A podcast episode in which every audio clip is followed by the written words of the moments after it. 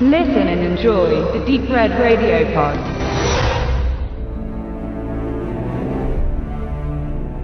Eine weitere Star Wars Story ist in den Kinos gestartet und zwar diesmal eine Art Biopic von Han Solo. Das Ganze heißt dann nur Solo.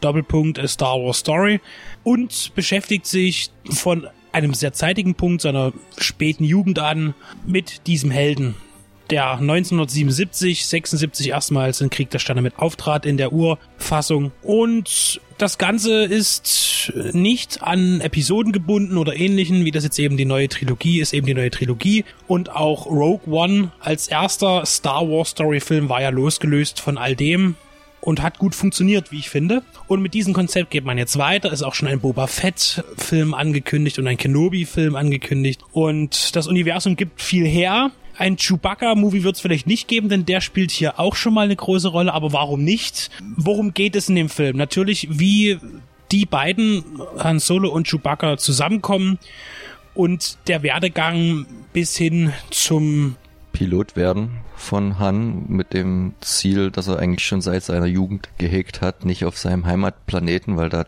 fristet er ein ziemlich tristes Dasein, da zu verrecken. Das Film geht relativ noir-mäßig los. Das ist wie so eine düstere Zukunftsversion in so einer verdreckten Großstadt, Hochhausschluchten, alles schwarz, alles Licht. Und dort gibt's halt eine Herrscherin, die den Laden irgendwie führt und alle Bewohner sind dieser Lady Proxima Arbeit schuldig, damit sie irgendwie am Leben gehalten werden. So auch Han Solo und seine Freundin. Und das große Ziel der beiden ist halt nur so viel Schrott oder gegen Tauschwert irgendwie bei der täglichen Arbeit zu beschaffen, zu klauen, zu finden, um sich irgendwie eine der äh, Wachen am, sagen wir mal, am Flug Hafen in Anführungszeichen zu schmieren, um dort rauszukommen. Und da ist halt der erste große Aha-Effekt des Films, denn die beiden werden natürlich getrennt. Hahn schafft's und sie nicht und er schwört ihr aber seiner großen Liebe zurückzukommen. Und da gibt's auch schon die erste ziemlich coole Szene, und da gibt's auch schon die erste ziemlich coole Szene, weil bisher heißt er eigentlich nur Hahn und als er dann sich für als äh, als als Kämpfer für das äh, äh, Imperium einschreibt, um halt einfach nur von dem Planeten dann wegzukommen. Er will Pilot werden, wie es dann so kommt, wie man sieht, wird er dann doch erstmal in der Infanterie verheizt, wie oft gewesen ist. Und er wird dann so nach seinem Namen gefragt und er sagte so Han. Und dann sagt er ihm gegenüber sitzen sie dann und weiter. Familienname, Familie, Clan habe ich nicht. Und dann überlegt er kurz und dann hm, hm, Solo. Und dann entsteht quasi sein uns allen bekannter Name. Und da geht das äh, Abenteuer erstmal los. Wobei eben da auch ich gleich dachte, das wäre jetzt eigentlich cool zu sehen, wie er jetzt die Ausbildung macht zum Piloten beim Imperium. Aber das spart man sich ja komplett aus. Das heißt, drei Jahre fehlen dann und auf einmal ist er im Schlachtfeld. Eben, man eigentlich weiß man gar nicht, ob er wirklich eine Pilotenausbildung gemacht hat. Na gut, äh, indirekt bekommen wir uns damit, weil er fliegt ja so das eine oder andere Schiff dann im Film. Vielleicht hat, hat, er, vorher schon auch ein bisschen Erfahrung gehabt. Er kann ja sehr gut den Speeder bedienen, wie man das gleich am Anfang ja, sieht, auch bei einer Fluchtsequenz. Zwischen dem Falken und dem Speeder sind ja dann wahrscheinlich doch schon ein paar technische Unterschiede. Vielleicht, ich weiß es nicht, weil es soll ja ein zweiter Solo-Film kommen, schließt der zeitlich an oder nimmt man sich dann die Freiheit, den vielleicht dann genau in den drei Jahren Ausbildung spielen zu lassen. Ich weiß nicht, was da interessanter wäre. Müsste man jetzt mal in sich gehen als so Schreiber von den ganzen Geschichten. Warum man das ausspart, ist natürlich interessant. Du hast schon vorhin geguckt, äh, zu den Finanzen schweigt sich das Internet so ein bisschen aus. Vielleicht hat Ron Howard auch genau für dafür nicht mehr die kleinen Extrataler gehabt, um da jetzt noch großartige Sets anzusetzen, zu bauen oder am Computer entwerfen zu lassen. Und vielleicht schweigt man sich deswegen über diesen Zeitraum aus und konzentriert sich dann eher auf das, was danach geschah, wie er dann halt wieder zu seiner alten Freundin, deren Namen ich natürlich auch mal nennen will, aber ich habe es gerade nicht parat. Das ist die von Emily Lia Clark gespielte Kyra.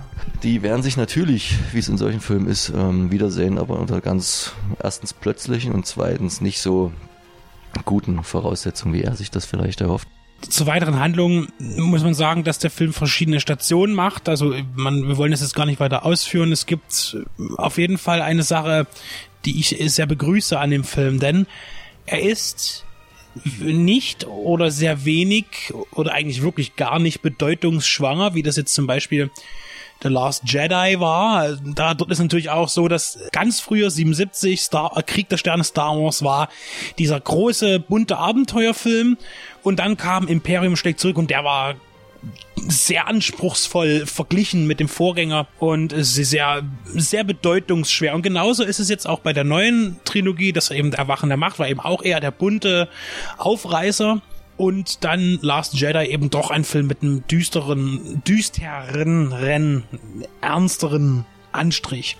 Und Han Solo ist da vollkommen weg. Der ist eigentlich wirklich durchgängig ein Abenteuerfilm, möchte ich sagen.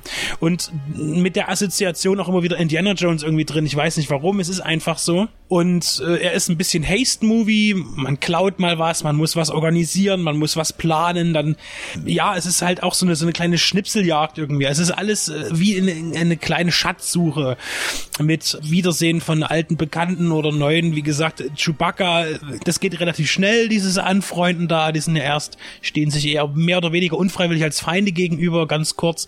Man klärt aber schnell, dass man sich doch irgendwie ein bisschen sympathisch ist. Es wäre auch wieder interessant zu wissen, wo Han Solo Wookie aufgeschnappt hat, diese Frage, äh, die, die, die Sprache. Was ich noch fragen will, also die reden ja dann am Anfang, wo sie sich treffen, was ja eigentlich auch Han Solo nur das Leben rettet, nämlich das ja in dieser Arena, wo Chewie ja gehalten wird als, was haben sie, das, das Monster oder das Biest oder, oder das Biest, sowas, ja. ja. Und nur weil Han Solo ihn versteht, als einziger, überlebt er das und die beiden spielen einen Plan zum Ausbrechen. Die ersten Sätze gurgelt er da so schön noch auf Wookie. Ist das dann, wie man es oft in Filmen macht, wenn unterschiedliche Sprachen aufeinandertreffen, dass man dann in der Synchro switcht, obwohl die eigentlich dann noch in Wookie reden und man macht's nur, damit das nicht so anstrengend wird, für uns immer Untertitel mitzulesen? Oder verstehen sie sich dann irgendwie blind? Der eine gurgelt und spricht Wookie und Han Solo spricht ich glaube, sie verstehen gegenseitig die Sprachen, nur dass, dass, okay. dass Chewbacca nicht menschlich Human oder Space English ja. äh, sprechen kann. genau. Vermutlich geben das die Stimmbänder nicht her ja, also wie gesagt, das ist erstmal die, die Basis. Ist, wie gesagt, der Film hat sogar am Ende ein bisschen Mad Max mit drin. Also da, da, da ist ganz viel äh, Verschiedenes mit drin. Es tritt auch, ich habe es ja schon gesagt, viele alte, neue Bekannte. Also äh, Lando Calrissian wird auftreten, selbstverständlich, weil wir wissen ja alle aus den vorhergehenden Filmen, dass Solo das Schiff Millennium Falcon von Lando Calrissian erworben, ergaunert, erspielt hat. Das wird ja erwähnt mal und das gehört natürlich dazu. Also er hat es eigentlich recht ehrlich gewonnen, weil, aber gut, wir am, wollen jetzt am Ende nicht schon. spoilern. Ja.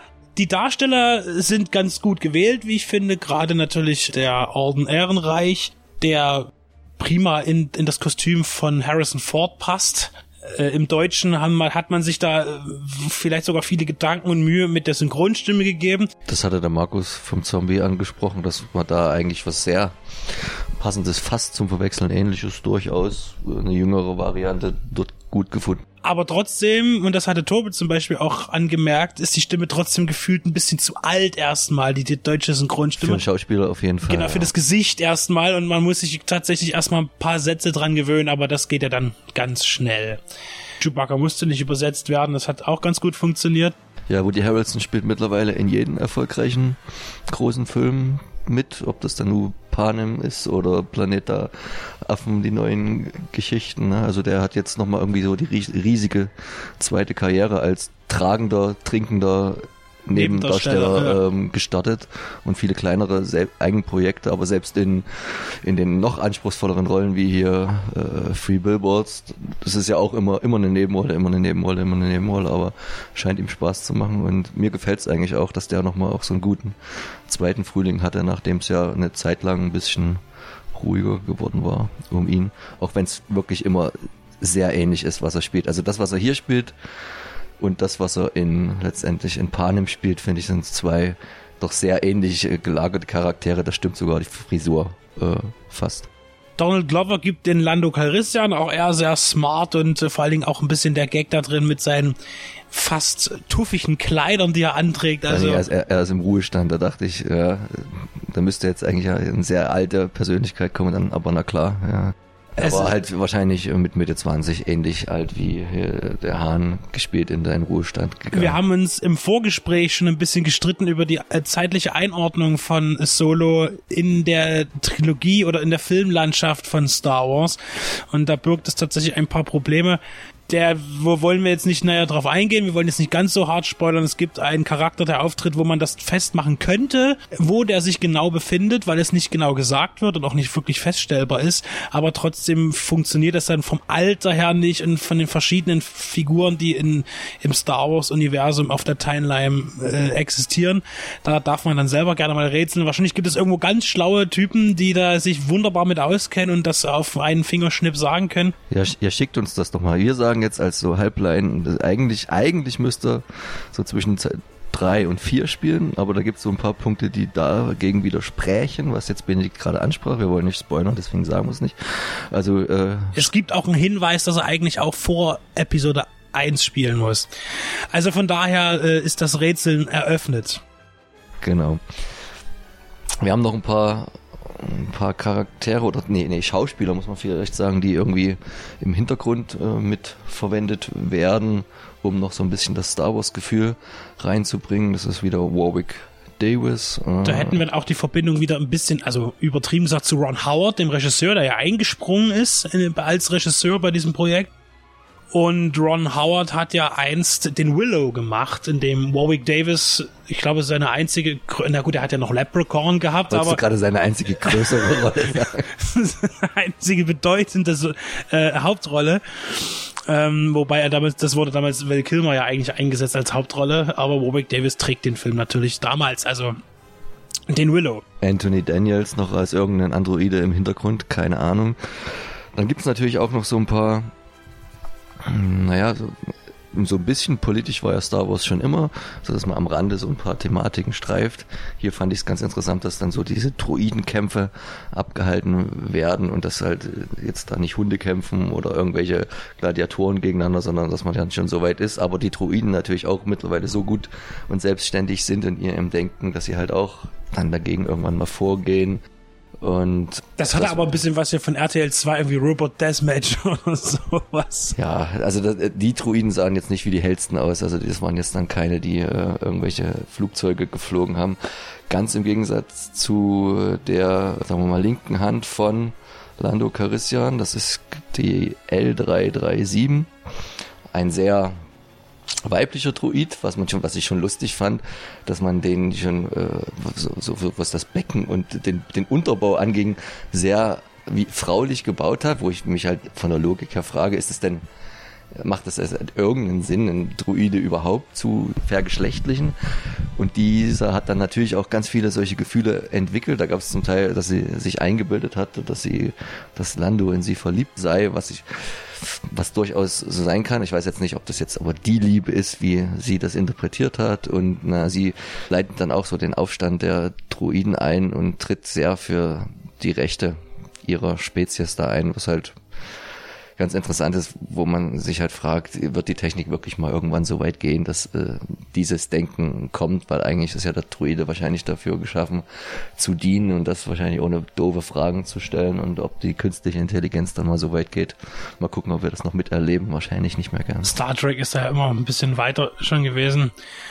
Am Drehbuch mitgeschrieben hat äh, Lawrence Kasdan, der auch die Regie geführt hat, damals bei Das Imperium schlägt zurück. Das heißt, er ist schon mal ein, ein stoffvertrauter Mann am Werk gewesen, zusammen mit seinem Sohn, die gemeinsam das Drehbuch geschrieben haben. Und ich muss jetzt mal allgemein sagen, zur Stimmung des Films, dass er mir sehr gut gefallen hat, weil er wirklich tatsächlich einfach nur schnell eine Geschichte erzählt, er, der aber auch seine Figuren teilweise, also stellt sie gut vor, aber eben nicht zu tief. Das heißt, wo dann wieder viel zu viel äh, erzählt wird und Sachen und nee, es, es, es wird das Wichtigste gesagt und dann geht das los und die treffen alle aufeinander und die, Geschichte wird flott erzählt an verschiedenen Schauplätzen. Es gibt winterliche Landschaften, es gibt Wüstenlandschaften. Es ist halt wie so ein James Bond Film, einmal ums Universum, es gibt die Schauplätze variieren und tatsächlich auch pro Schauplatz immer irgendwie das, was passiert. Dann wird eben, wie ich am Anfang sagte, es wird was geklaut, da muss dort irgendwas ausgehandelt werden, da muss dort irgend und und und. Es ist immer irgendwie was anderes. Und deshalb ist der Film auch recht schnell für mich. Er ging schnell rum, er war sehr kurzweilig. Trotz 135 Minuten, ne? also war kein mhm. kurzer Film. Und äh, was für mich ja auch immer sehr wichtig ist heutzutage, und das bin ich jetzt aber von Star Wars, zumindestens bei Rogue One war ich ja da sehr zufrieden. Ich fand auch die Special Effects waren sehr ansprechend, äh, gut umgesetzt. Für mich wesentlich besser als bei den letzten Marvel-Vertretern. Und das hat mich dann schon mal auf, auf beiden Seiten beruhigt, dem technischen und auch dem, dem, dem inhaltlichen. Selbst die Zugszene, also wenn man das Ding jetzt Zug nennen will, so ein futuristischer Zug auf so einem Planeten dort, der erste große Raub, der da geplant ist, war eigentlich ganz, ganz gut umgesetzt. Und wo ich mich immer frage, in diesen Zeiten, wo alle möglichen Raumschiffe da rumfliegen, lohnt da noch so ein Zug, der da an so eine Strecke hart gebunden ist? Oder kann man diese ganze Fracht nicht einfach besser, schneller, anders transportieren, aber sind manchmal auch so eine solche Nicht tiefen, jeder Planet ist so schnell und kann dem mit dem technischen Fortschritt von Star Wars mithalten. Die müssen halt noch die Technik von vor 300 Jahren nutzen. Ist ja auch noch gut. Es fahren ja auch heute noch Oldtimer auf den Straßen. so, von daher ist die Frage natürlich ganz leicht geklärt. Was mir so ein bisschen gefehlt hat, und da bin ich halt nicht so ganz bei dir. Also ich finde es auch einerseits gut, dass man den Film so gucken kann, ohne dass man von dem ganzen restlichen Star Wars Universum eigentlich irgendwas wissen muss. Da funktioniert er halt sehr losgelöst, also auch wenn er natürlich die Brücken ein bisschen schlägt, aber man braucht jetzt keine, keine Vorkenntnisse haben, dass er halt so solo alleinstehend ist, aber mir fehlt, auch wenn es natürlich mit Paul Bettany einen sehr betuchten, auch Bösewicht-Darsteller hat als den Hauptbösewicht Dreeden was, ist der mir ein bisschen zu wenig also, da, da, also der, der zu wenig Superpower, zu wenig Grimmigkeit, zu wenig Screentime auch eventuell so ein bisschen, als, als da fehlt mir der große Gegenreibungspunkt zu den vielen Helden und den vielen, vielen kleineren Schurken. Das habe ich so ein bisschen vermisst. Der hat jetzt nicht so den Charakter wie halt alle anderen Kylo Ren oder Darth Vader will ich jetzt gar nicht nennen, aber ne, so in die Richtung. Es ist ja so, dass es tatsächlich ziemlich viele negative Figuren gibt in, in dieser Story, die halt natürlich am Anfang nicht gleich als diese erkennbar sind. Aber es gibt halt mehrere Charaktere, die tatsächlich zwei Seiten haben oder ein doppeltes Spiel treiben oder zumindest dieses je nach Situation für sich selbst ausloten. Und deshalb ist es tatsächlich so, dass es eben nicht so diesen einen Bösewicht gibt, sondern eben tatsächlich so fünf, sechs verschiedene, wo man eben nicht genau weiß, was da jetzt los ist. Und manche, die erst böse erscheinen, sind gar nicht so böse am Ende. Ne? Genau. Deswegen, also es ist nicht so ein Schwarz-Weiß-Film, wie man es vielleicht bei der klassischen Trilogie an vielen Stellen eher gewohnt war, zumindest bei den, bei den alten, ne? wo es dann gut oder böse gab und dann war das sehr einfach vom Schema her, was es aber leicht gemacht hat dem Zuschauer. Hier ist es ein bisschen differenzierter, muss man sehen. Weißt du, ist schon raus, wann der nächste kommen soll oder da kommen wahrscheinlich noch drei Filme mindestens dazwischen, die anderen, die du genannt hast? Naja, auf jeden Fall dann noch die, die Episode 9 dann mhm. in dem Fall. Und dann kommt, glaube ich, erstmal Kenobi ja, was, was das angeht, ist es ja so, dass eher Boba Fett, glaube ich, kommen wird, weil dort ist schon der Regisseur, und zwar James Mangold, ähm, angekündigt worden, der auch das Drehbuch schreiben soll. Und der Copland, James Mangold. Richtig, korrekt. Der auch dann mit X-Men zwei Teile beigetragen mhm. hat, wenn ich mich jetzt nicht irre, waren es zwei. Der wurde dafür engagiert. Das ist jetzt, ist jetzt wieder ein Name, wo man sagen könnte, ja, das ist interessant, obwohl er als, ehrlich gesagt, auch nur so zwei, drei wirklich gute Filme gemacht hat. Also die anderen sind jetzt nicht schlecht, aber auffallend gute Filme. Ja, also da wird natürlich weiterhin gemolken, bis die Zitzen schrumpeln. Das ist äh, ein, also natürlich ist das unermesslich und solange ein Star Wars Film knapp oder über eine Milliarde US-Dollar weltweit einspielt, mit dazugehörigen Lizenzgebühren, äh, Lizenzeinnahmen und so weiter, ist das natürlich ein sehr hervorragendes Geschäft, was man natürlich nicht äh, ad acta legen wird. Was habt ihr bezahlt an einem Freitag? Nachmittag Eintritt? 2D waren glatt 10 Euro. Oh, ich heute an einem Sonntag frühen Nachmittag auch.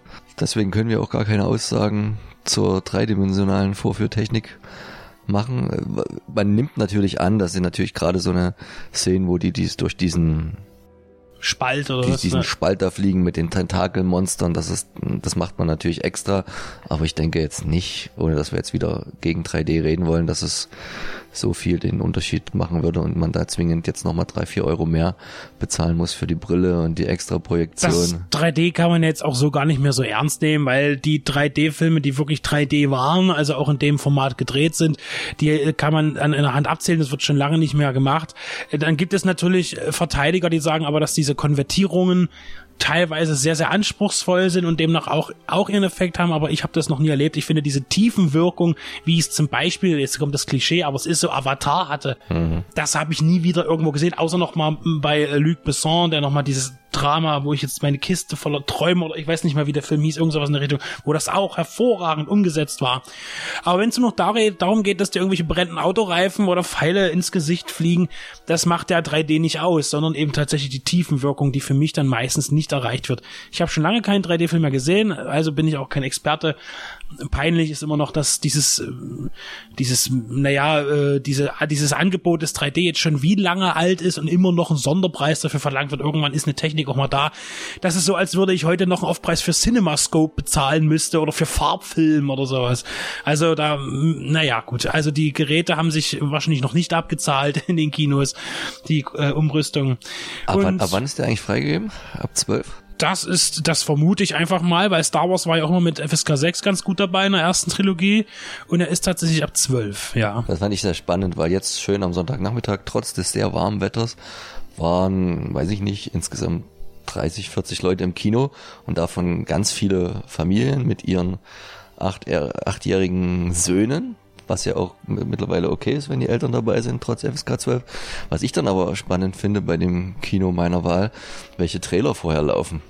Und da kam dann nicht nur hier Jurassic World, wo ich sage, okay, grenzwertig, aber wenn du dann natürlich noch Predator und vor allen Dingen Sicario bringst, dann denke ich mir, dann solltet ihr mh, vielleicht gucken. Nicht, dass der Sicario-Trailer jetzt schon ultra brutal und zeigfreudig ist, aber das ist halt, glaube ich, ein Film, dem solltest du deinem unter 16-jährigen Kind äh, wahrscheinlich äh, gar nicht erst äh, schmackhaft machen, dass der dann heimlich im Internet sich den zusammensucht. Da muss man als Kinobetreiber vielleicht schon mal die Auswahl ein bisschen anpassen für die Nachmittagsstunden von so einem Blockbuster.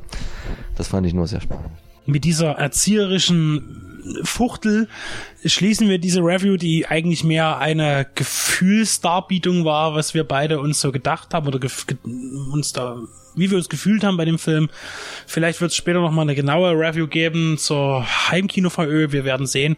Auf jeden Fall sind das unsere ersten Eindrücke und allgemein kann man sagen, kein Film, den man, also ein Film, den man sehen kann. Wenn man ihn verpasst, kann man ihn auch später nachholen, aber auf jeden Fall nichts, was man bereuen wird. Genau.